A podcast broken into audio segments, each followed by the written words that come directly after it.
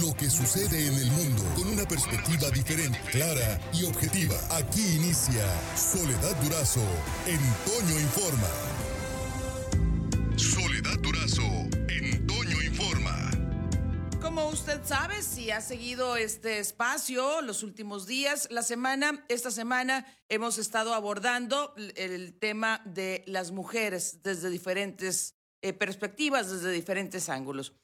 Eh, hay un tema en, que nos involucra sin duda a toda la sociedad en la discusión, en eh, la práctica o el rechazo, es el tema del aborto, pero este tema particularmente involucra a las mujeres. Evidentemente, eh, ante, ante él hay posturas encontradas. ¿Cuál es el punto? ¿Cuál es, cuál es la situación? ¿Legalizar, despenalizar el aborto? Eh, y creo que en esto es eh, importante eh, contextualizar.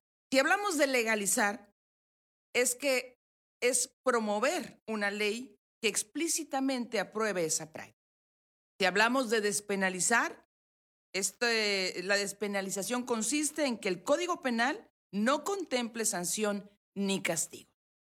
y yo agradezco mucho que hayan aceptado hablar sobre este tema o a debatirlo, porque no hay que tenerle miedo al debate, no hay que tenerle miedo, sino todo lo contrario, a abrazar ideas y a ponerlas en práctica.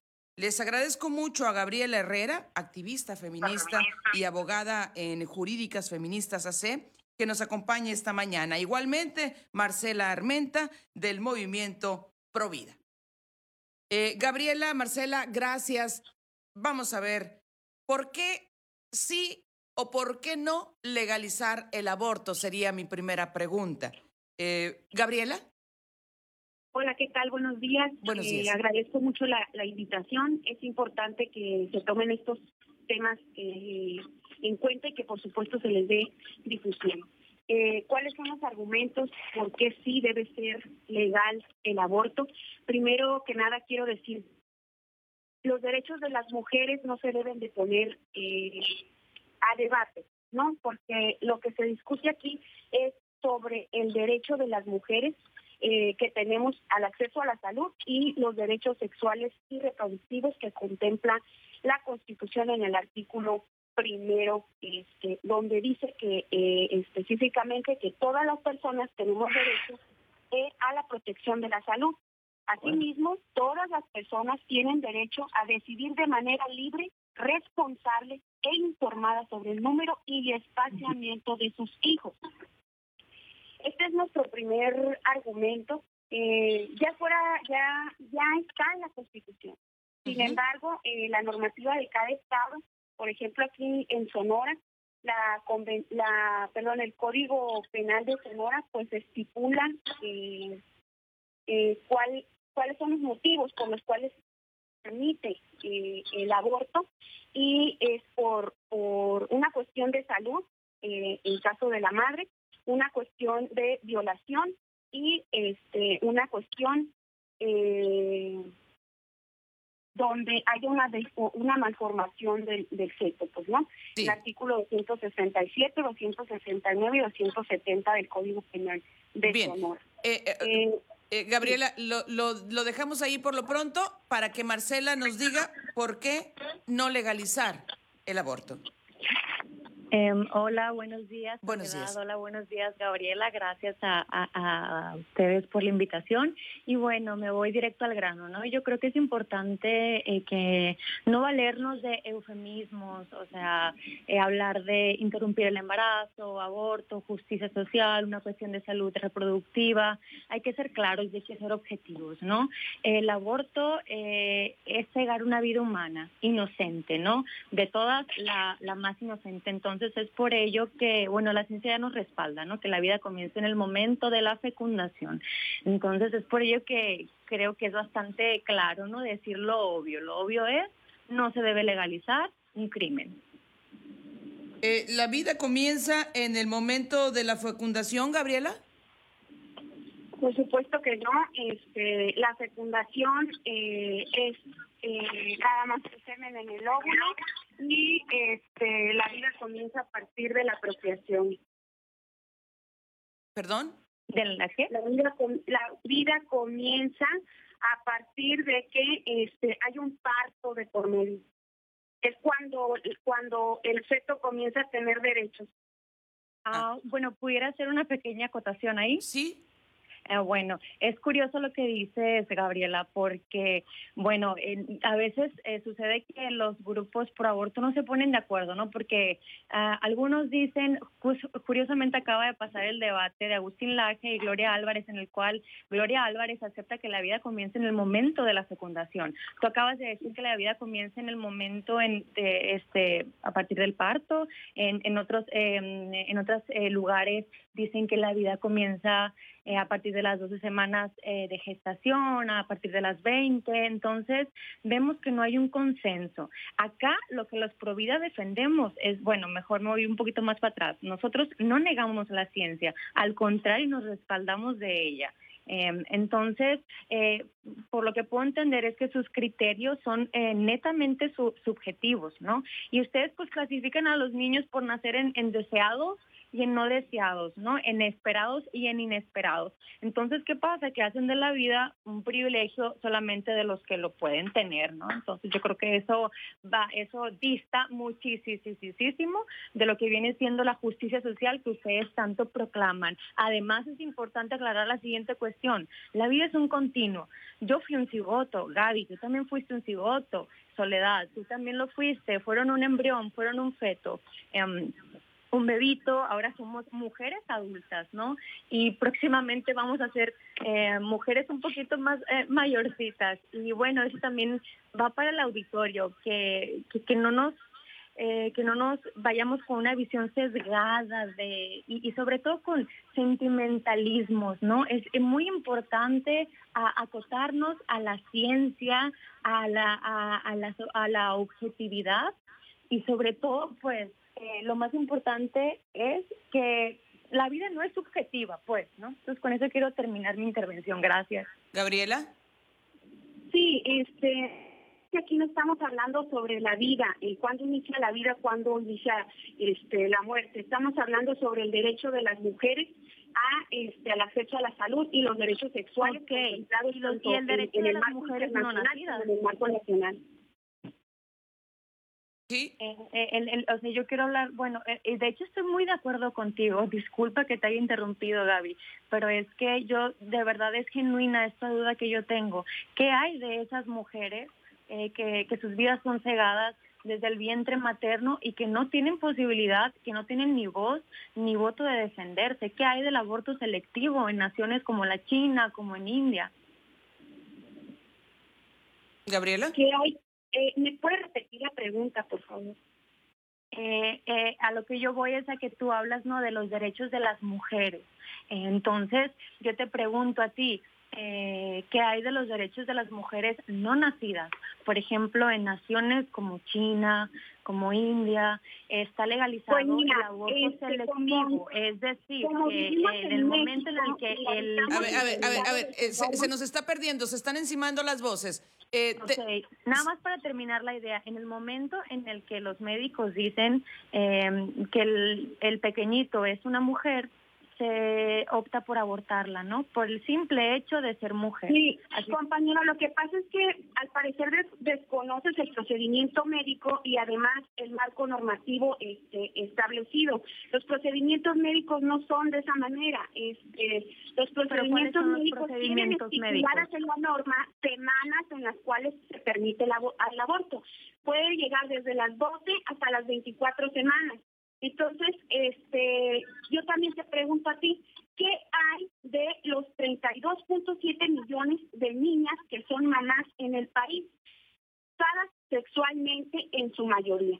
De cada 10 mujeres, eh, niñas, de cada 10 niñas que salen embarazadas, 6 este, eh, son de abuso sexual y alrededor tienen de entre 14 años este en promedio, ¿no? De 12 a 14 años hasta 10 años, ¿no? Cuando se trata, cuando se trata, ustedes como abogadas, cuando se trata de una violación, cuando se trata de un embarazo producto de una violación, ¿te permite el aborto? ¿En México? El, aborto es no punible en caso de violación. a ver, a ver, eh, eh, se me están empalmando de nuevo. Eh, Gabriela, ¿se permite el aborto en esos... No se me ha dado mi tiempo. Eh, la compañera me ha estado interrumpiendo en el tiempo que me toca. A ver. Por favor, si pueden ser correctos con los tiempos, correctas. Este, claro que en México es legal el aborto cuando se trata de una violación. Es un derecho de las niñas. Eh, sin embargo, se necesitan acciones políticas, mecanismos que hagan posible ese derecho, porque se deja a juicio, ni siquiera a un diagnóstico médico, se deja a juicio según lo que marca la ley del médico y además pone en tela de juicio y dice, además tiene que eh, dar otro juicio un, un segundo médico. Te comento a ti, tú tienes derecho a la salud. Ve ahorita al, al hospital general y ejerce tu derecho a la salud. ¿Te van a atender en condiciones dignas? ¿Te van a atender de forma inmediata? Por supuesto que no. No hay accesos en nuestro país ni en Sonora para que estas niñas puedan este, eh, ejercer este derecho que tienen al aborto por una violación. Además, tiene que haber una sentencia. Para esto, la niña ya transcurrió sus nueve meses. Para esto, la niña pudo, este, de hecho, hay una estadística donde el 92%, bueno, las niñas mueren más por gestar que por abortar, ¿no? El 90% de las niñas mueren por gestar, no son las seis con quince. Debo hacer una breve pausa. Vuelvo con, eh, contigo, Marcela, para la respuesta a esta pregunta. Soledad Durazo en Toño Informa. Nos quedamos contigo, Marcela, eh, para, para la respuesta al tema que teníamos antes del corte. Hola, bueno, me voy por orden, ¿no? Quiero comenzar nada más haciendo una pequeña aclaración al auditorio. Es importante que el auditorio sepa que el aborto no es legal, como lo dijo Gaby. El aborto es no punible en caso de violación, ¿ok? Es por eso, eh, bueno, entonces ahora nos vamos a ir a lo que sigue. No solamente eh, eh, en, México hay más de 30 millones de, de, de, niñas embarazadas y madres sino que México es el primer lugar en el mundo en embarazo adolescente. Entonces, bueno, el aborto no debe ser utilizado como una medida paliativa para atacar este, esta, esta, esta problemática, ¿no? Hay que irnos a la raíz, no nada más a las consecuencias. Ahora, bueno, Gaby me dices, oye, me vete al, al, hospital general a que te atiendan, no te van a atender de una manera digna. Oye, pues entonces, ¿qué quieres decir? Que a falta de apoyos, la solución cuál es? Cegar vidas humanas es todo lo contrario, nosotros debemos abogar por presentar, eh, por hacer propuestas que realmente apoyen a, esas mujeres que más lo necesitan. Quiero hacer un pequeño paréntesis. Precisamente ayer, el movimiento del cual soy parte orgullosamente, Poder Sonora Movimiento, fuimos a, hacer, a presentar un proyecto de ley llamado Ley de Protección Integral de los derechos humanos de las mujeres embarazadas y de los niños por nacer, ¿no? Entonces, a lo que yo voy es a que no nada más se trata pues de quejarse, sino de ser propositivos y ser consecuentes con nuestra narrativa. Ah, hay, hay en, este tema del aborto y eh, particularmente cuando se trata de niñas y adolescentes, hay, hay un, hay un, eh, eh, hay un déficit en, la educación sexual. Así es, totalmente. y y, y, y, por, por un lado. Y por otro lado, es que eh, se penaliza eh, o, o, se, o se castiga desde el juicio moral, desde el juicio social a las mujeres que en determinado momento pues recurren a la práctica. Eh, bueno, mujer, la, mujer como, como evidentemente quien, quien carga el, el embarazo consigo, pero pero, pero finalmente también hay una responsabilidad de la otra parte en la concepción. Claro que sí. De hecho, ahí quisiera hacer un pequeñito eh, paréntesis. Parte de esta este proyecto de ley anota que se deben de fincar responsabilidades económicas al padre biológico de la criatura desde el momento de la concepción, desde el curso del embarazo hasta posteriormente la manutención del niño, ¿no? Gaby, ¿vas a decir algo? Sí, claro, este, sobre fincar responsabilidad a los hombres. Y bueno, son, son dos cosas lo que se están mencionando sobre la educación sexual. Quiero retomar el comentario de mi compañera, este, donde dice que, que pensamos tomar el aborto como un método anticonceptivo. Yo en ningún momento lo mencioné. Yo no dije Las feministas en cada una de sus directivas, en cada una de sus propuestas, jamás este, especifican que se va a tomar como un método anticonceptivo, por supuesto que no. Para eso se pide eh, en cada directiva de, los movimientos feministas educación sexual efectiva con perspectiva de género. La educación sexual que ofrece eh, salud son únicamente especificarles a, a las y los jóvenes cómo usar el condón, ni siquiera saben que existe un condón femenino, este, ni siquiera este, saben cómo se deben de efectuar este tipo de relaciones eh, sexuales. Yo quiero decir que en Suiza, por ejemplo, desde el kinder se empieza a eh, dar educación sexual eh, en estos centros de educación. Por lo tanto, los jóvenes si tienen relaciones sexuales es porque están conscientes de ello y no por curiosidad como pasa en México, que se vive en un pudor total donde las niñas y los niños ni siquiera pueden ver la tele cuando dos adultos están besando, ¿no? Entonces creo que eh, ahí difiero mucho de lo, de lo que comenta la compañera y respecto a la responsabilidad de los hombres, 167 del Código Penal dice, al que comete el delito de aborto sin consentimiento de la mujer embarazada, se le aplicará prisión de 3 a 10 años de 20 a 350 unidades de medida. ¿Conocen a ustedes algún hombre este, que haya sido eh, condenado por, alentar a su pareja por, por a que aborte?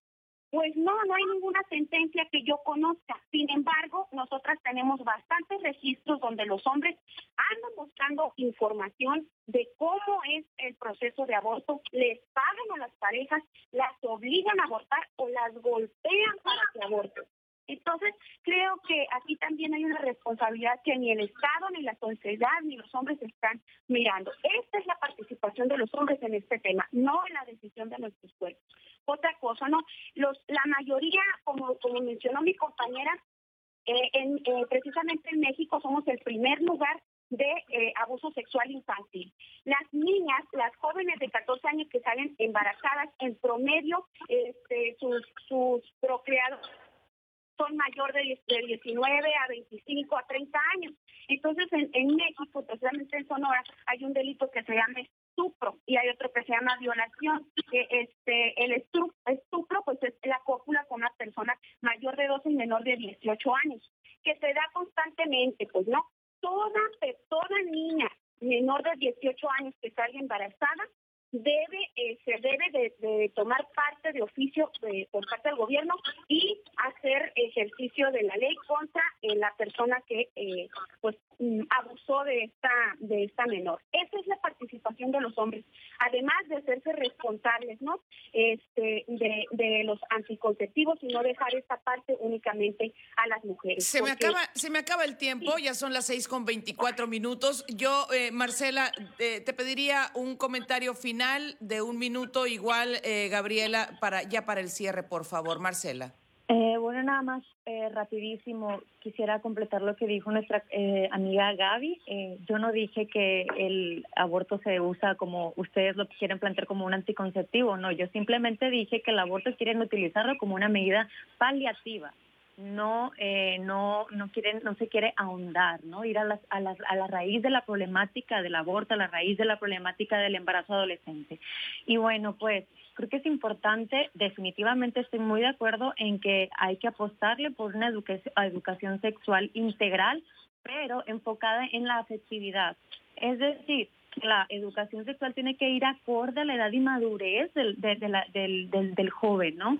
Em, basada en la ciencia y en los valores de responsabilidad compromiso, autocontrol, respeto a uno mismo y los otros. Es decir, no, no nada más es erotizar a la niñez, aventarlos al ruedo y mijito, aprende a ponerte el, el condón y las consecuencias.